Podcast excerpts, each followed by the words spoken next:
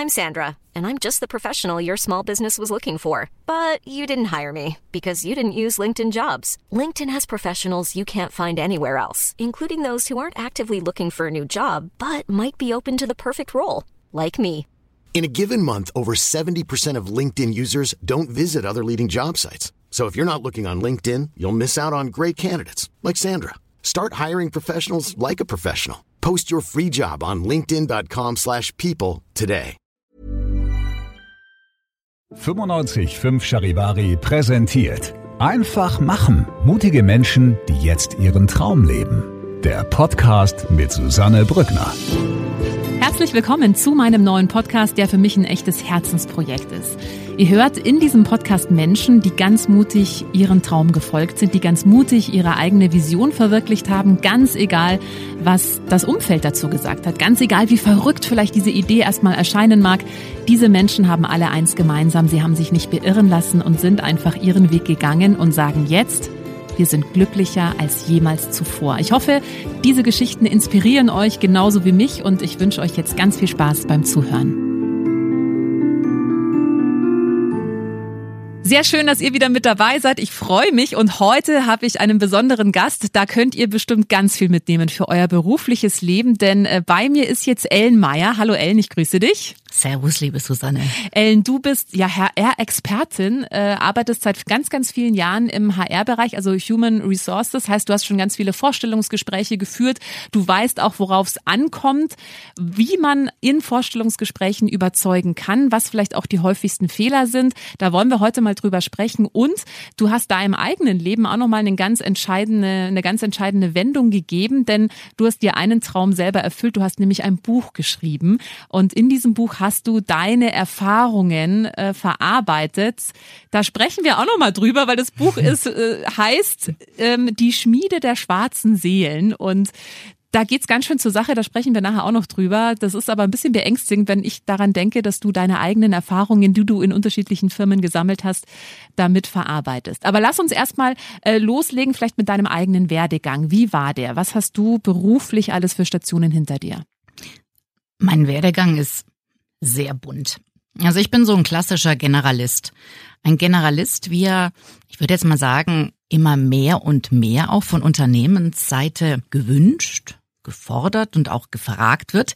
Das heißt, die Unternehmen werden Gott sei Dank immer offener, Generalisten gegenüber, weil sie einfach so vielseitig sind, weil sie schnell sich in neue Themengebiete einarbeiten können. Und äh, ja, mein generalistischer Werdegang, der ging los mit meinem naturwissenschaftlichen Studium. Ich bin von Haus aus Diplom-Geografin, hatte noch Marketing und öffentliches Recht als Nebenfächer, wollte eigentlich in den Tourismus, eigentlich, an dieser Stelle ist das Wörtchen auch angebracht, ja und uneigentlich hat es mich über die Banken- und Versicherungswelt, über strategische und operative Marketingberatung hin zum Menschen gezogen. Was bedeutet das zum Menschen gezogen? Ich habe 2005 äh, mich das erste Mal selbstständig gemacht. Das heißt, äh, ich war Lehrbeauftragte an drei bayerischen Hochschulen. Ich war Coach in Unternehmen. Ähm, ich war auch Coach für Privatpersonen. Aber das Wichtigste, die wichtigste Station ähm, bei oder während meiner ersten Selbstständigkeit war, äh, dass ich an einem Berufsbildungszentrum Menschen begleitet habe, die, ich sage es jetzt mal so, vom Glück nicht wirklich geküsst waren. Hm, manche bezeichnen bezeichnen äh, diese Menschen auch als sogenannten Bodensatz unserer Gesellschaft. Und dazu zählen zum Beispiel die ehemaligen Häftlinge, ehemalige Prostituierte, Flüchtlinge. Ähm, äh, geistig, körperlich behinderte Menschen, ähm, aber auch schwer erziehbare Jugendliche. Und ich hatte die, die Aufgabe und auch die Ehre, muss ich im Nachhinein wirklich auch sagen, und damals habe ich das auch schon so gesehen, äh, diese Menschen in ihrer schwierigen beruflichen Situation begleiten zu dürfen, ihre, ihre Stärken, ihr eigenes Selbst, ähm, ja, gemeinsam mit mir aus sich herauszuarbeiten um dann auch wieder nach vorne blicken zu können. Und ähm, jeder Mensch kann und sollte nach vorne blicken. Das Wichtige ist halt einfach nur, dass man natürlich ähm, ja ähm, abhängig und auch unabhängig von so vielen schweren Erlebnissen, die man sicherlich auch während der Kindheit oder Jugend oder auch im Berufsleben hatte, trotzdem ähm, ja ähm, den Blick aufs Wesentliche und auch den Glauben an sich selbst nicht verliert. Mhm. Und das habe ich sehr sehr viele Jahre gemacht und ähm, Dann habe ich zwei Kinder bekommen. Ja, mittlerweile sind die elf und neun Jahre alt. Ähm, und äh, da bin ich aber sehr schnell wieder eingestiegen, bin aber dann ins Angestellten-Dasein im Bereich HR gegangen, ähm, war in drei Unternehmen Personalleiterin. Das heißt, wie du richtig gesagt hast, Susanne, ähm, mein Leben, mein Berufsleben drehte sich um das Thema Recruiting. Wie gewinnen wir eigentlich die wertvollen neuen Mitarbeiter für unsere Unternehmen? Aber nicht nur, wie recruiten wir sie oder wie man eben auch mit dem Begriff des Active Sourcings auch bezeichnet. Also nicht nur eine Stellenausschreibung äh, auf den Markt zu hauen, sondern halt eben aktiv nach diesen Talenten zu suchen, sondern wie halten wir eigentlich unsere bestehenden Mitarbeiter? Hm? Mhm. Thema Personal, Entwicklung, Teambuilding.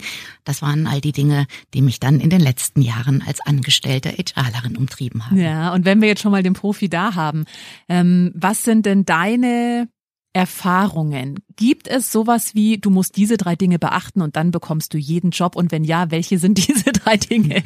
Oder gibt's das so gar nicht? Jetzt muss ich dich leider oder vielleicht auch den einen oder anderen Zuhörer enttäuschen. Nein, diese drei Dinge gibt es nicht. Mhm. Denn es liegt nicht nur an einem selbst oder an dem Bewerber selbst, ob er eine Position bekommt. Es liegt ganz stark am Gegenüber. Mhm sei es jetzt der Personalleiter oder der Fachbereichsleiter, die Person, die dir auf jeden Fall im Vorstellungsgespräch gegenüber sitzt. Und ich finde, es ist auch ganz wichtig, dass man sich als Bewerber vor Augen führt, nicht nur ich bewerbe mich um einen Job, dieser Arbeitgeber somit respektive die Personalleitung oder der Abteilungsleiter XYZ, der mir jetzt gerade gegenüber sitzt, der muss sich auch behaupten und mhm. beweisen. Das war ja so vor 10 oder vor 20 Jahren, sage ich jetzt mal. Daran war ja gar nicht zu denken. Ne? Da musstest du zittern und bibbern und tausende Assessments durchgehen und, und ganz, ganz viele Ratgeber lesen. Ja, ich überspitze es jetzt mal so ein bisschen. Also ähm, sitzen Sie niemals in einem Vorstellungsgespräch mit verschränkten Armen, weil das bedeutet XYZ. Ah, für mich persönlich ist das, ähm, ja, also ich sage jetzt mal, das sind so Dinge, die, die weiß ja eigentlich jeder von uns, dass man vielleicht nicht in der Nase, pupen, äh, Nase popeln sollte, ja. Um es jetzt mal auch nochmal zu überspitzen. Deswegen, diese drei Dinge gibt's nicht. Für mich mhm. persönlich das Aller, Allerwichtigste, ähm, dass ich jedem Bewerber nur an die Hand äh, legen und mitgeben kann, sei einfach du selbst, mhm. sei authentisch. Mach dir natürlich im Vorfeld ja, sei dir darüber im Klaren, mach dir Gedanken darüber, warum du diese Position willst. Warum willst du genau zu diesem Unternehmen? Und da wären wir gerade eben bei der Umkehr. Dieses Unternehmen muss sich letzten Endes auch, dadurch wie es sich ja auch dann auf seiner Homepage oder in der Stellenanzeige oder in sozialen Medien präsentiert, bewirbt sich ja auch bei dir. Also kannst du dir auf den ersten Blick und vielleicht auch durch hm, das eine oder andere, was man bei diversen Bewertungsportalen liest, kannst du dir vorstellen, dort zu arbeiten? Warum kannst du dir diese Position XYZ, ja, die du jetzt als diejenige, welche für dich auserkoren hast, warum kannst du sie dir vorstellen? Und ähm, und auch ganz wichtig für jeden Bewerber, was sind denn für dich No-Gos? Nicht nur für einen Arbeitgeber gibt es No-Gos. Ich sage jetzt mal zum Beispiel, weil wir so damit angefangen haben. Viele Arbeitgeber sagen, nein, wir wollen die absoluten Spezialisten. Macht natürlich bei diversen Berufen in diversen Branchen einen Sinn. Ähm, äh, ist allerdings eine Position so ein bisschen breiter gefächert. Ich sage jetzt mal zum Beispiel, ich nehme jetzt mal meine, meine Person und auch die eines HRlers, da musst du nicht Betriebswirt von Haus aus sein. Du musst nicht BWL studiert haben mit Schwerpunkt Personal. Das Leben prägt einen. Und gerade in solchen Positionen, wo es darauf ankommt, mit Menschen zu arbeiten, Menschen schnell zu erkennen, ähm, Menschen in ihrem Wesen und ihrem Sein und mit ihren Kompetenzen zu erkennen und sie dementsprechend in dem eigenen Unternehmen gewinnbringend zu platzieren, da brauchst du kein Studium dafür. Da brauchst du aber das Leben, du brauchst Lebenserfahrung. Insofern das Wichtigste, sei authentisch und äh, sei dir darüber im Klaren, wohin du möchtest und was du aber auf jeden Fall auch nicht möchtest. Ja, ist, glaube ich, ein sehr interessanter Ansatz, das eben mal so zu sehen, man selber ist nicht nur der Bewerber, sondern eben der Arbeitgeber auch. Also dann kann man, glaube ich, da auch mit einem anderen Feeling reingehen. Jetzt hast du das ja viele, viele Jahre gemacht. Du hast, ich weiß nicht, wie viele Vorstellungsgespräche schon geführt. Sehr viele. Kannst du dadurch generell besser Menschen schnell einschätzen? Ich denke nicht, dass mich die Position jetzt der Personalleiterin oder wenn ich jetzt mal ganz klassisch des Recruiters, ja, wenn ich die jetzt mal dran ziehe, dass die mich im Rahmen meiner Menschenkenntnis geprägt hat. Ich würde mal sagen, alle Jede berufliche Station hat mich geprägt. Das Leben an sich prägt auch jeden von uns. Vielleicht sind meine Antennen an der einen oder anderen Stelle etwas feinfühliger. Vielleicht will ich auch mehr sehen, obwohl ich jetzt sagen würde, manchmal ist es gar nicht so gut, alles zu sehen. also letzten Endes das große Ganze hat mich geprägt und ähm, ich mag das auch wahnsinnig gerne, einen Menschen schnell zu erkennen, ihn zu sehen, weil das ist ja letzten Endes auch das, was nicht nur einem Bewerber fehlt, sondern vielen Arbeitnehmern heutzutage fehlt. Ein, ein Ohr zu bekommen von Arbeitgeberseite, äh, auch Augen zu bekommen, gesehen zu werden und, und gewertschätzt zu werden. Hm.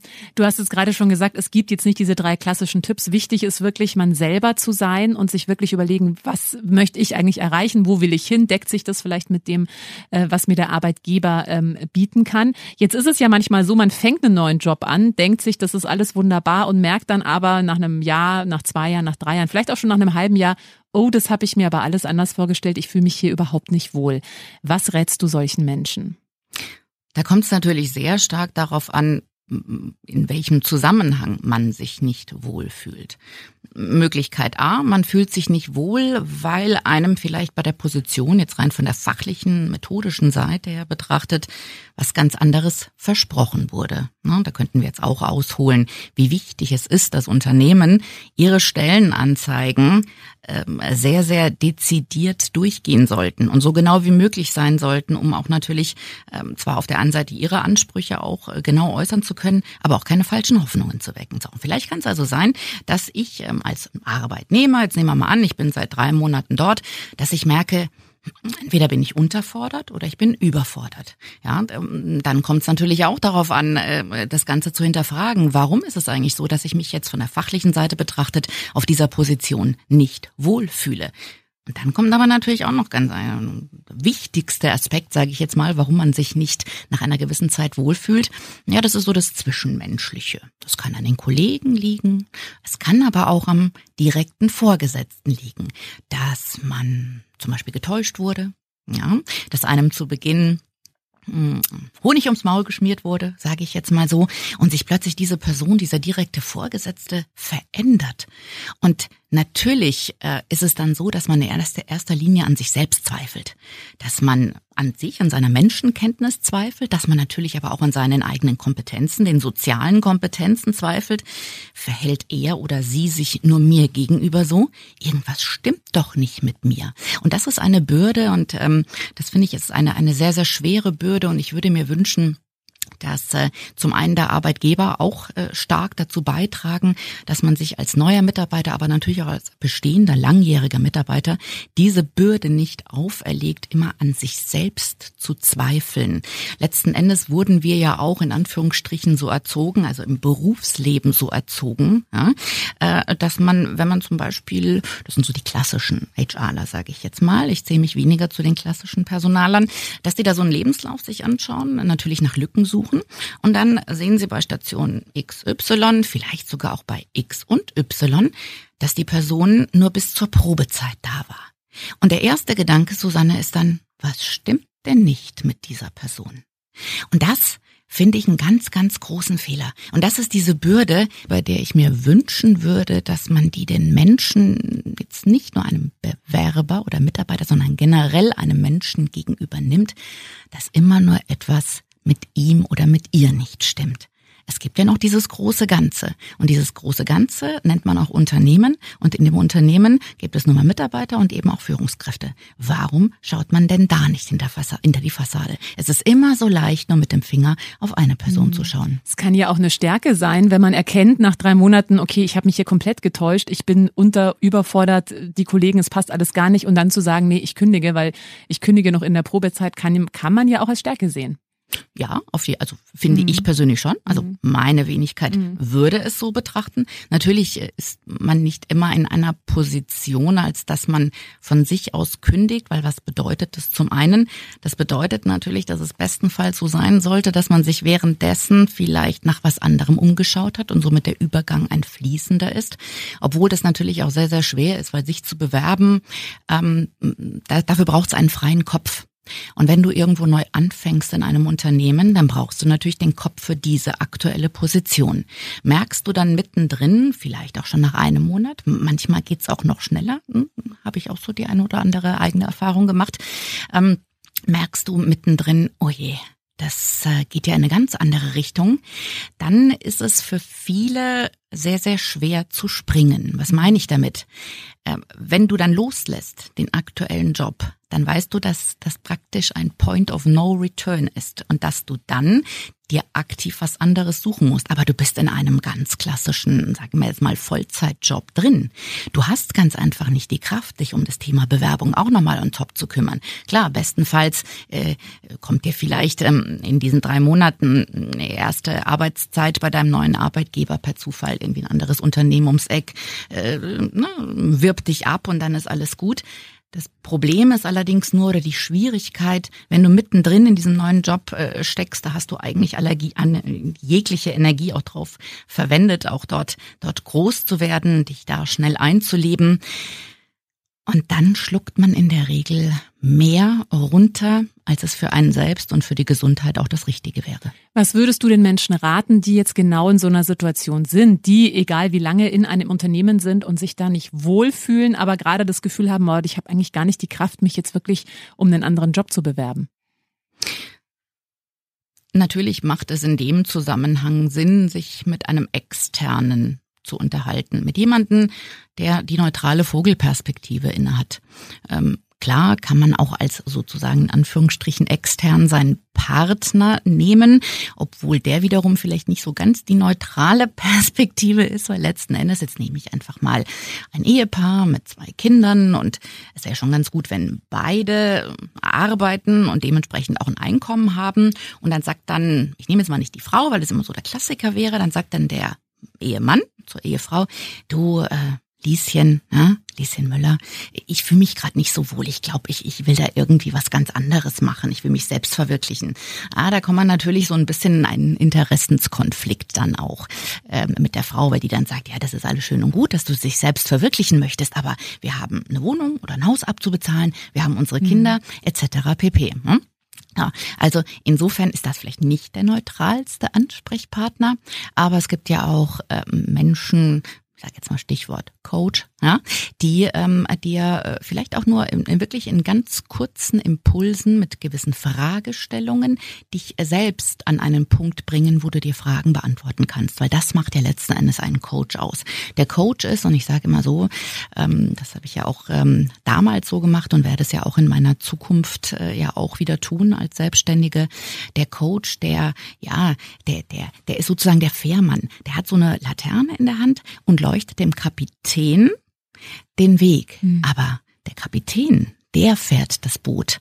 Und das ist so wichtig, ähm, dass man Möglichkeiten, Optionen aufzeigt anhand eines Methodenkoffers, aber der Kapitän selbst bestimmt, wo es lang geht. Hm, also sich da wirklich mal eine Außenperspektive einzuholen, würdest du empfehlen? Ich glaube, das ist auf jeden Fall sinnvoll. Manchmal steckt man ja auch so drin und ja, hat dann gar nicht mehr einen realistischen Blick aufs Ganze, sondern es sieht es nur noch durch seine Brille.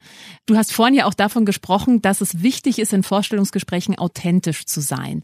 Würdest du sagen, dass das Zwischenmenschliche sogar ein Ticken wichtiger ist oder dass das so das Zünglein an der Waage ist, wer eingestellt wird und wer nicht. Also wem der Chef, wenn man so das Gefühl hat, es ja, man, man trifft sich mit jemandem, kennt ihr wahrscheinlich alle auch. Du triffst jemanden und hast sofort so eine Verbindung und hast sofort das Gefühl, ah, da ist so eine, eine gewisse Ebene, das passt irgendwie. Und dann gibt's ja Menschen, die triffst du und merkst, oh, das ist irgendwie, kriegt da keinen Zugang. Ist es auch bei Vorstellungsgesprächen so, wenn man das Gefühl hat, ah, doch, man hat auch so eine persönliche Bindung vielleicht oder da, da zwischenmenschelt so ein bisschen, dass das auch für ähm, Chefs das Zünglein an der Waage ist?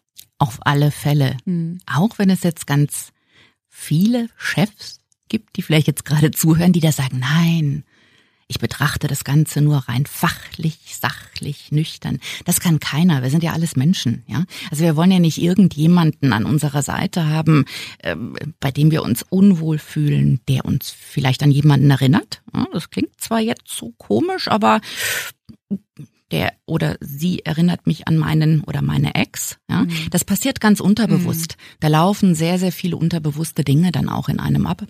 Und ich finde, man sollte sich auch nicht davor sperren äh, oder man kann es gerne natürlich zugeben, dass das auf jeden Fall, dass die zwischenmenschliche, die emotionale Ebene zwischen dem potenziellen Kandidaten, Mitarbeiter, wie auch immer, und dem Vorgesetzten das Zünglein an der Waage ist. Mhm. Also da auf jeden Fall auch nochmal ein Augenmerk drauf legen. Ellen, jetzt lass uns mal kurz über dein Buch sprechen. Die Schmiede der schwarzen Seele wird rauskommen im April, Mai, mhm. also jetzt im Frühling. Und du hast in diesem Buch deine eigenen beruflichen Erfahrungen verarbeitet. Kannst du uns mal einen kurzen Abriss geben? Worum geht's in dem Buch? Sehr gerne. Die Schmiede der schwarzen Seelen ist ein sehr morbider Ort. Hm? Ein Ort, an dem Nacht für Nacht die unterschiedlichsten Menschen durch ein Wesen zusammen ja, geholt werden. Dieser Ort, der findet in den Träumen von uns Menschen statt, also nicht in Realität. Die Menschen können sich auch nach, nach dem Aufwachen auch nicht mehr daran erinnern, dass sie jetzt in dieser Schmiede waren oder was sie da erlebt haben. Aber das Ziel von diesem Wesen, nennen wir ihn mal den Teufel, ist es das Verhalten, das unmenschliche Verhalten, das unmenschliche zwischenmenschliche, ja, Verhalten in der Arbeitswelt ähm, ad absurdum zu führen. Das heißt, die Menschen sich gegenseitig, er nennt es ganz gerne so learn from the best, sich gegenseitig inspirieren zu lassen. Inspirieren aber im Negativen. In dieser Schmiede spielen sieben Personen eine entscheidende Rolle. Es gibt eine Protagonistin, Anna Lazar. Ihr Lebensgefährte Victor Barbosa spielt auch eine Rolle. Und diese Anna wird im Laufe ihres Berufslebens das heißt, das Buch, das zieht sich ähm, über einen sehr, sehr langen Zeitraum. Die Anna ist zwar nicht äh, 1963 geboren, aber da fängt sozusagen das Buch mit einem der Hauptcharaktere an, zieht sich bis in die Jetztzeit durch. Das heißt, das sind unterschiedlichste ähm, ja, Zeiten und unterschiedlichste Erlebnisse, die wir da durchgehen. Und fünf Personen spielen im Leben, im Berufsleben von Anna Lazar eine entscheidende Rolle. Und diese fünf Charaktere, die beeinflussen Annas Berufsleben auf eine sehr perfide Art und Weise. Und äh, wir werden in diesem Buch, und das macht den Thrill aus. Es ist auf der einen Seite ein Psychothriller, er ist düster, er ist schwarz. Es passieren auch Morde, es wird auch ein Selbstmord geschehen. Ja? Gott. Wir werden ähm, und deswegen sage ich, es ist nicht nur ein Psychothriller, es ist auch eine Art Ratgeber. Denn wir werden anhand dieses Psychothrillers merken, warum Menschen eigentlich so geworden sind, wie sie sind. Denn wir gehen bei diesen fünf Hauptcharakteren, auch bei der Anna natürlich, aber jetzt nehmen wir mal diese fünf düsteren, schwarzen Seelen, die in der Schmiede weiter geschmiedet werden und weiter ihr Unwesen auch dann treiben. Wir gehen da ganz stark in die Kindheit zurück.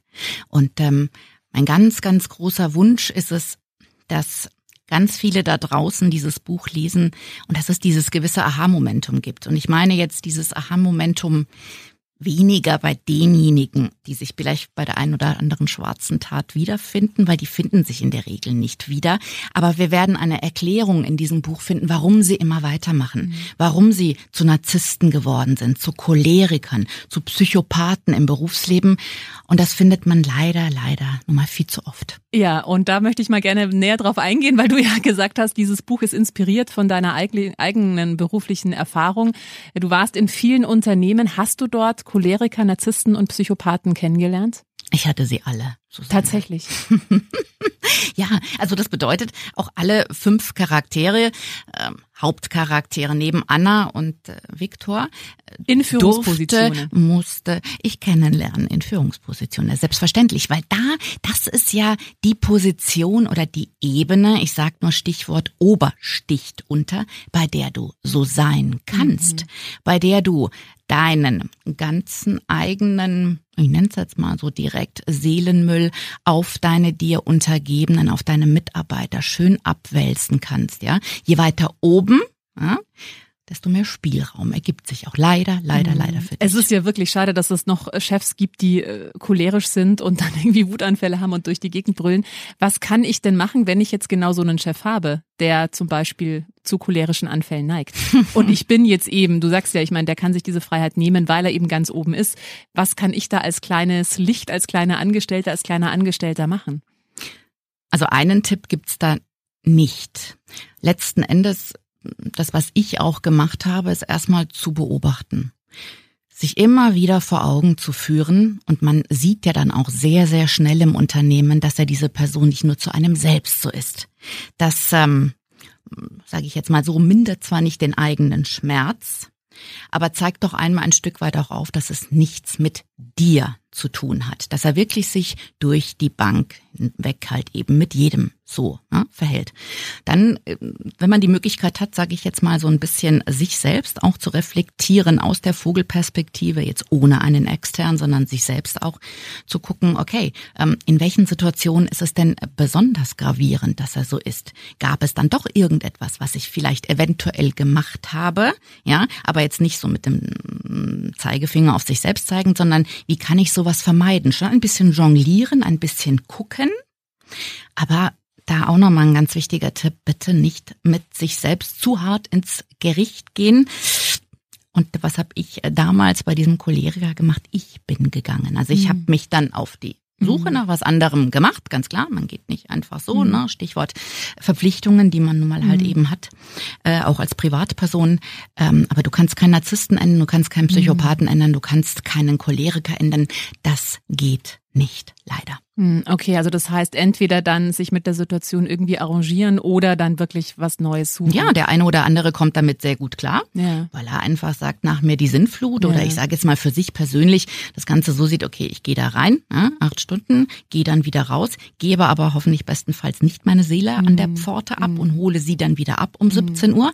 Das ist ja die Krux. Also wenn man es für sich selbst oder an sich selbst, so Menschen gibt es und das ist auch gut so, ja, nicht ranlässt und einfach es als Job sieht, dann ist das sicherlich gut. Aber es gibt mehr Menschen, sage ich jetzt mal so, ähm, die das äh, schon auch sehr belastet, die das äh, auch dann ähm, mit ins, ins Privatleben nehmen und, und dann muss man ganz, ganz schnell agieren denke mir gerade, dass alle Firmen, bei denen du jemals warst, bestimmt dieses Buch lesen werden und gucken werden, ist es unser Chef, ist es unser Chef? Ja, das ist äh, so, das dürfen sie gerne tun.